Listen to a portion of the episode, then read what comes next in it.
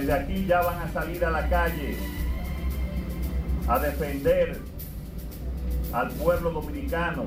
Luis Abinader participa en graduación de 901 conscriptos de la policía en Academia de Atillo, San Cristóbal. Video viral pone de manifiesto los protocolos de actuación de los agentes policiales frente a delincuentes. Ministro de Defensa confirma visita de misión norteamericana en Haití. Es parte del clamor de República Dominicana. Autoridades de salud dominicana vigilan de cerca el cólera que se propaga en Haití. Confirma en RD no hay casos.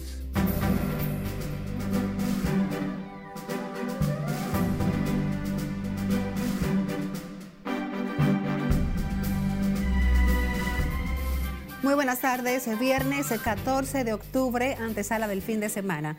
Gracias por acompañarnos. Iniciamos la primera emisión informativa de RNN Canal 27. Graciela Acevedo les acompaña.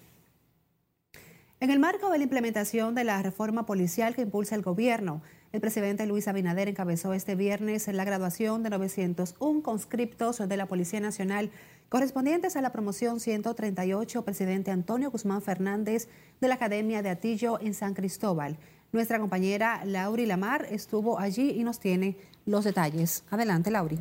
Cuéntanos. Gracias, buenas tardes. Se trata del primer grupo de agentes policiales que desde ya se integra a las labores de seguridad y patrullaje dentro de la reforma que se realiza a la institución del orden. Y yo estoy seguro que ustedes van a honrar ese compromiso.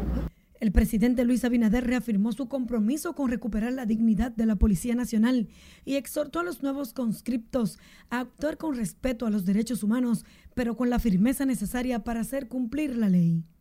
Que desde aquí ya van a salir a la calle a defender al pueblo dominicano, el orden, haciéndolo con justicia, y con respeto de los derechos humanos, pero al mismo tiempo con la firmeza de ejecutar la ley y la constitución.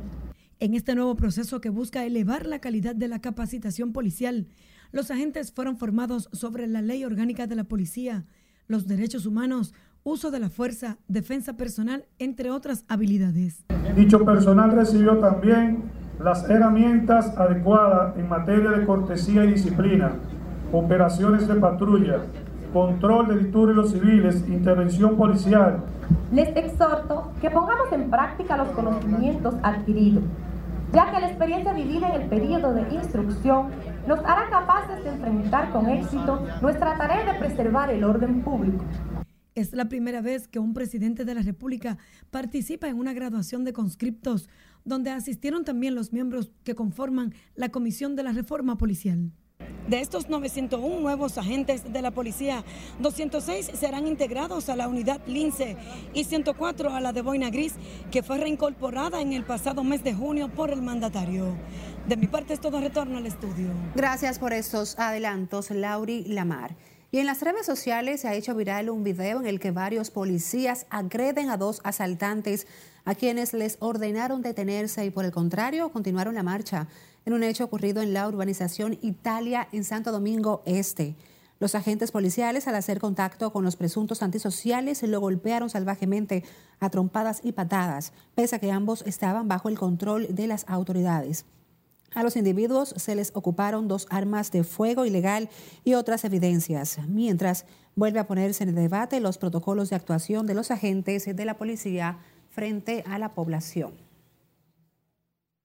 Por otro lado, familiares de un hombre que guarda prisión acusado de participar en un tiroteo en Elías Piña exigieron hoy su libertad, alegando que este no tiene nada que ver con el hecho en que murió una persona. Julio César Mateo nos cuenta más.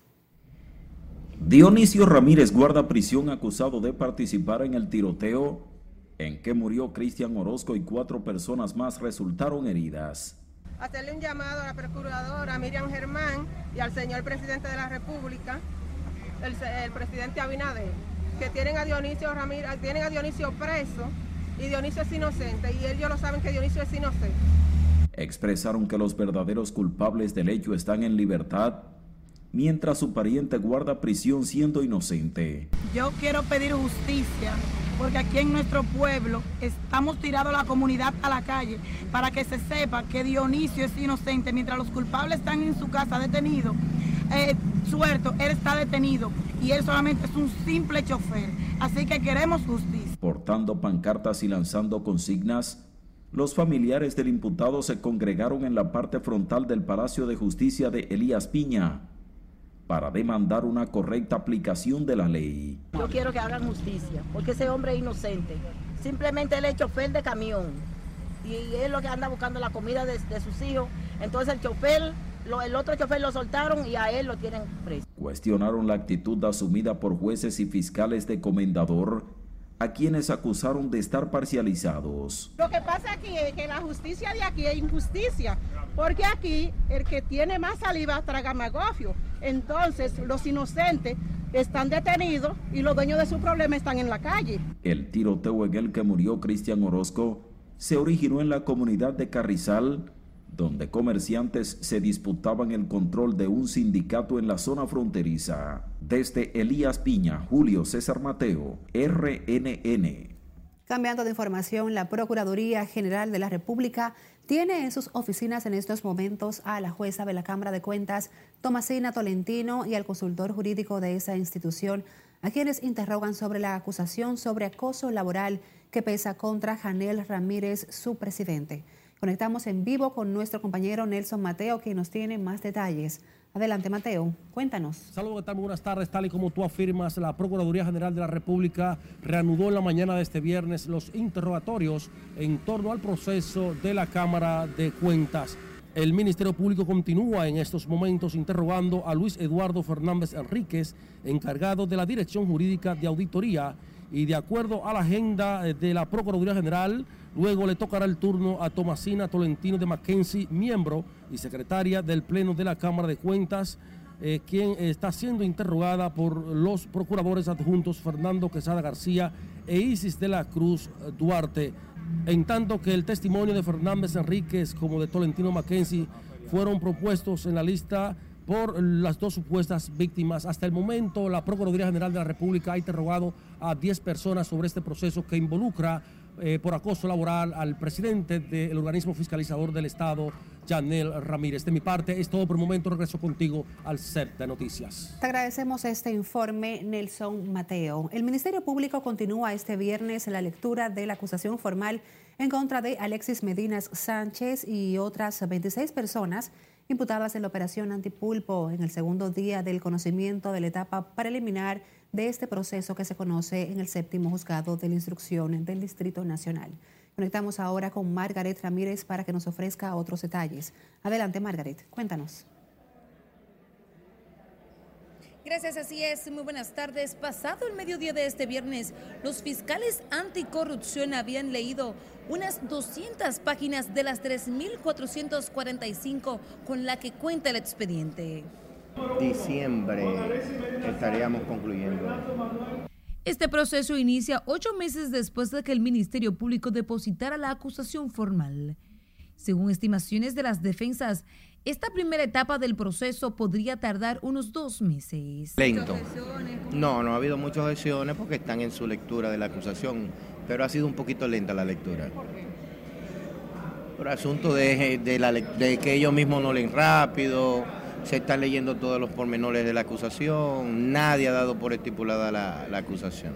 Ha estado avanzando en esto con mínimas eh, objeciones a, la lectura, a la acreditación por lectura del escrito que ha presentado y el tribunal ha estado atento a lo que se está, lo que está indicando el Ministerio Público, por consiguiente, es una formalidad.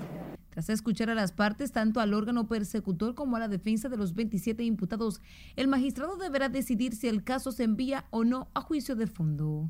El Ministerio Público acusa al grupo de conformar un entramado de corrupción que habría desfalcado al Estado con más de 5 mil millones de pesos. Es todo lo que tengo por el momento. A retorno contigo al estudio.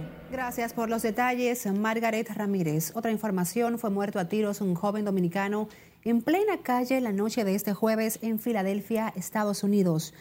La víctima fue identificada como Ignacio Rodríguez, era bodeguero y fue acribillado de varios disparos que les propinaron desde un vehículo en movimiento en momentos cuando estaba a punto de cerrar su tienda. Luego del ataque, el joven fue trasladado al hospital por agentes policiales, donde falleció minutos después. Por el momento se desconocen los asesinos del bodeguero, en tanto las autoridades investigan este caso.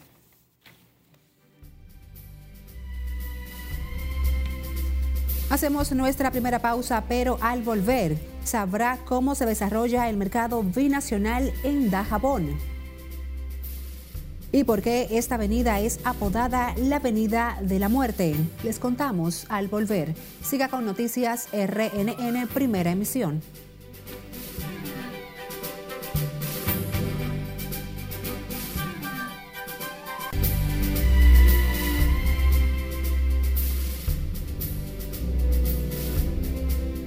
El panorama internacional, las pandillas haitianas exigen una amnistía al gobierno que preside el primer ministro Ariel Henry como una condición para desbloquear el acceso a los combustibles, mientras que en el país el hambre ha llegado a niveles de catástrofe, advierte la ONU. Cesarina Ravelo nos amplía en resumen internacional. Los grupos armados que bloquean el acceso a la terminal petrolera de Barrios están poniendo condiciones para abrir un corredor humanitario, entre lo que se incluye se les asigne cargos de gobierno, amnistía, retiro de avisos de búsqueda por los delitos cometidos, entre otros. Sin embargo, el gobierno ha dicho que son demandas que no puede asumir. El hambre ha llegado a niveles catastróficos en Haití, advirtió hoy el Programa Mundial de Alimentos de Naciones Unidas.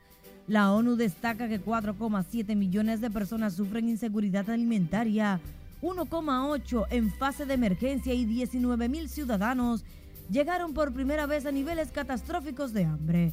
El hambre se ha incrementado en los últimos tiempos en la población más vulnerable debido a la implacable crisis política, social y económica por la paralización del sistema productivo del país.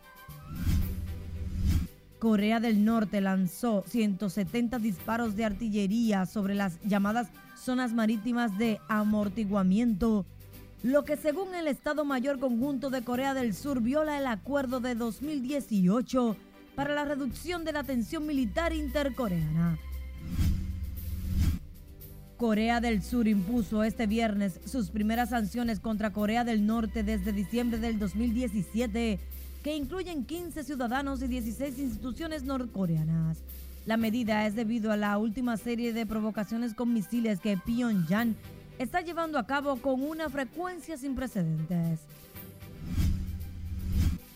El presidente estadounidense Joe Biden había dicho que no conversará con Rusia sobre Ucrania en ausencia de Kiev en la mesa de negociación y Vladimir Putin respondió hoy que Rusia no necesita preguntarle si está listo para mantener negociaciones, afirmando que no ve la necesidad de tener un diálogo con su homólogo Biden. Las cataratas de Iguazú, consideradas una de las siete maravillas de la naturaleza, han dejado deslumbrantes imágenes como consecuencia del gran volumen de lluvia en la zona. Ubicadas en la frontera entre Brasil y Argentina, turistas observan desde miradores y fotografían el impresionante espectáculo del conjunto de cascadas inundadas con un caudal de agua que superaba los 16,5 millones de litros por segundo, más de 10 veces su promedio normal. En las internacionales, Cesarina Ravelo, RNN. Seguimos con el ministro de las Fuerzas Armadas, Teniente General Carlos Luciano Díaz Morfa. Afirmó que la llegada a territorio haitiano del subsecretario norteamericano para Asuntos del Hemisferio Occidental es una señal de que los organismos internacionales intervendrán en la crisis de la vecina nación. Nelson Mateo nos amplía. Es un buen comienzo y esperamos que se vea la luz al final del túnel. El teniente general Carlos Díaz Morfa aseguró que la misión estadounidense en Haití es una buena señal en la búsqueda de la solución de la inestabilidad política y económica de la empobrecida nación. Lo importante es que ya eh, la comunidad internacional ha dado muestra de que está muy interesado en apoyar a resolver el problema de nuestros vecinos y que el gobierno haitiano eh, hizo una comunicación pidiendo que los apoye, que los apoyen con una fuerza eh, multinacional. Aseguró que la misión interinstitucional es parte de los resultados del constante llamado del presidente dominicano Luis Abinader sobre este tema. Gracias a los grandes esfuerzos que ha hecho el presidente de la República, Luis Abinader, de lograr el apoyo internacional, hoy en día eso es una realidad. Hoy en día hay una petición ya que hizo el gobierno haitiano eh, para que la comunidad internacional los apoye. Eh, en cuanto a la frontera nuestra, sigue normal, no hay ningún tipo de problema hasta el día de hoy. El teniente general asistió a una homilía en las Fuerzas Armadas este viernes con motivo del 56 aniversario de la escuela vocacional. Al término de la misa, el obispo auxiliar de Santo Domingo urgió la intervención de Haití militar y económica.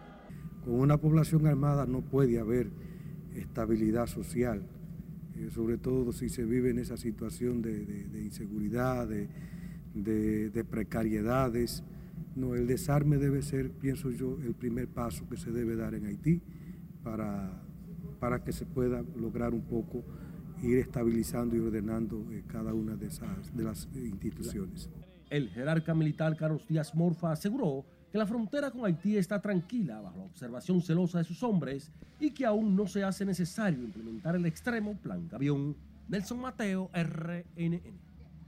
El ministro administrativo de la presidencia, José Ignacio Paliza, le salió al frente a las declaraciones del presidente de la Fuerza del Pueblo sobre lentitud en la construcción del muro fronterizo.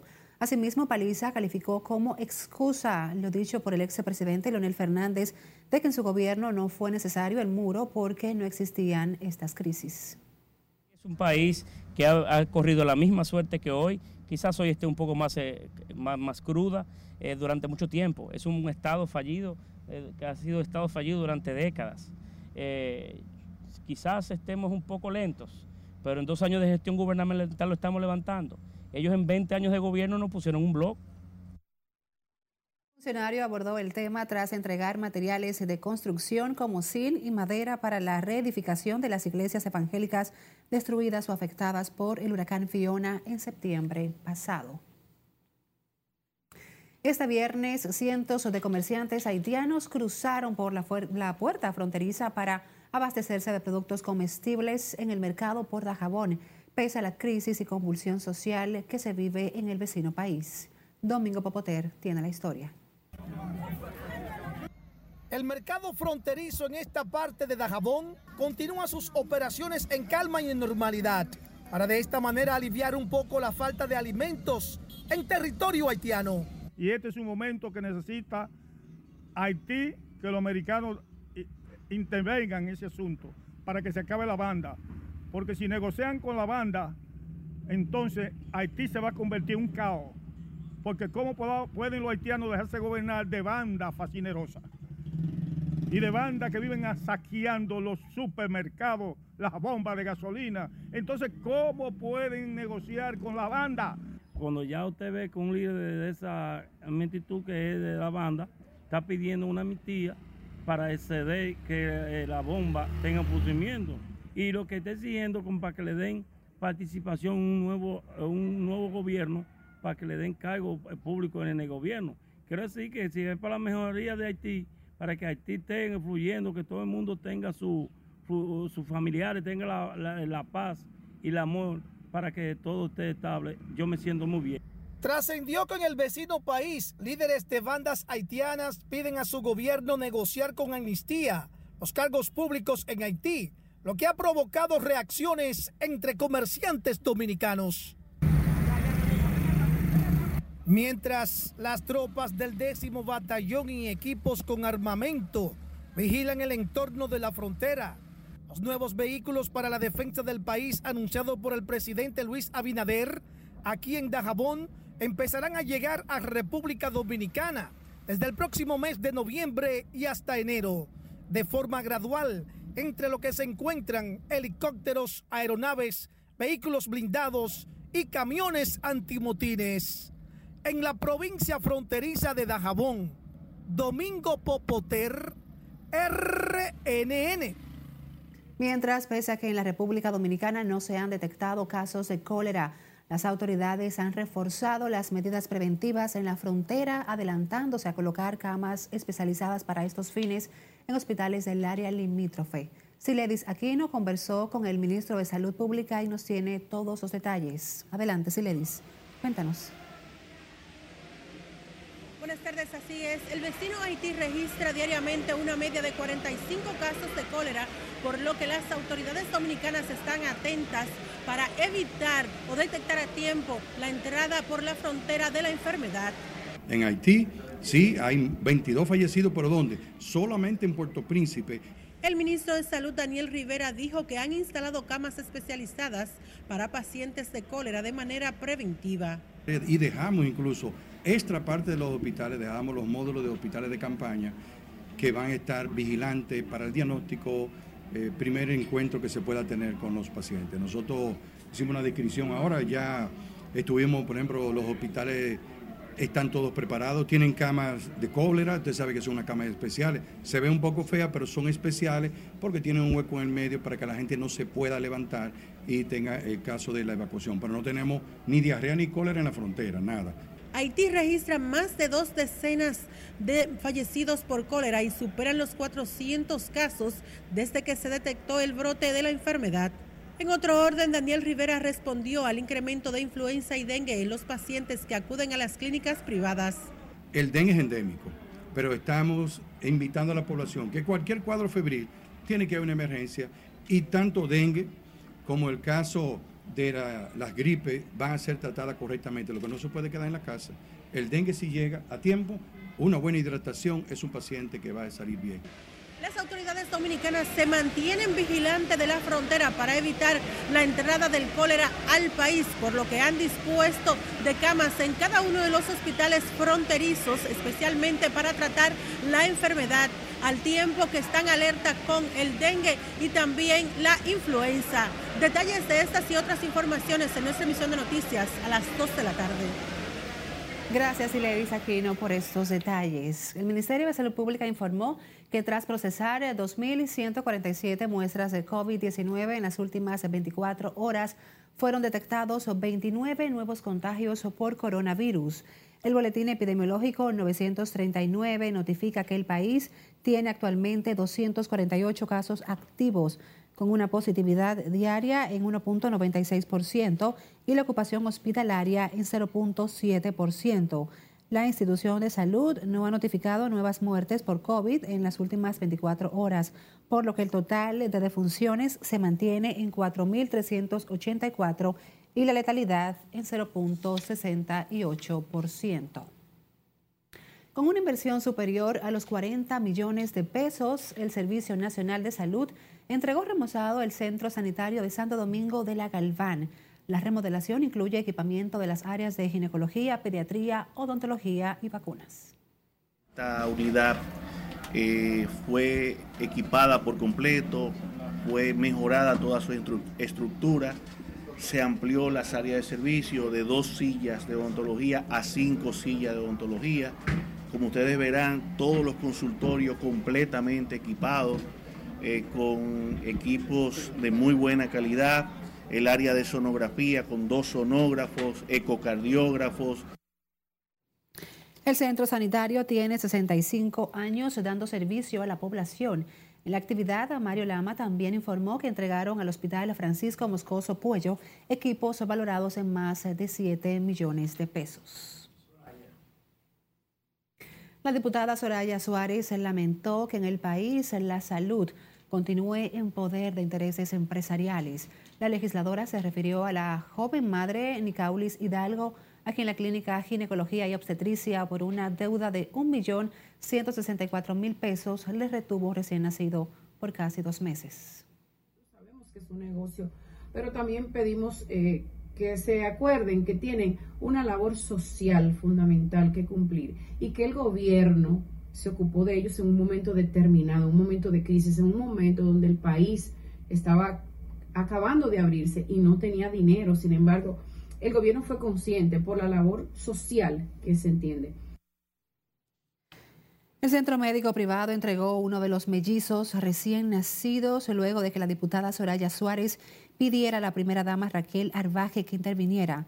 La madre Nicauli Hidalgo agradeció la efectividad y la diligencia de la primera dama para que le entregaran el mello y así llegar a unirse con su hermanito que lo esperaba en casa. Con esta buena noticia nosotros hacemos nuestra segunda pausa. Siga con Noticias RNN.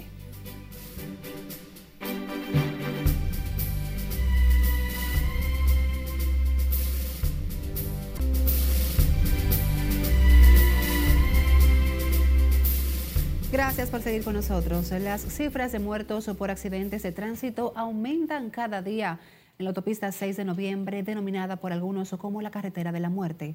Choferes alertan de la peligrosidad de conducir por esta vía y piden la intervención de las autoridades. Laura Lamar nos completa. Están demasiado frecuentes esos accidentes. Míralo ahí. Míralo ahí. La autopista 6 de noviembre representa una peligrosa travesía para quienes diariamente deben transitarla. La falta de puentes peatonales y paso a desnivel, el exceso de velocidad y los cruces improvisados son las principales causas de los accidentes, aseguran los consultados. Deberían de señalizar más y tomar en cuenta eso, porque ahora después que han desplazado por completo, que no han dejado ni siquiera carril para ni siquiera los peatones, ya para nosotros los motoristas eso es más arriesgado todavía. Porque en vez de usted va bien manejando y ve un motorista planchado y por usted equivarlo a él, se toma otro accidente. Las carreras clandestinas de motocicletas es otro mal que preocupa a conductores y transeúntes, quienes piden mayores controles en esa autopista. La mayoría de la juventud lo que se pone es que a carrera en la 6 de noviembre, haciendo competencia con los vehículos que tienen cuatro gomas.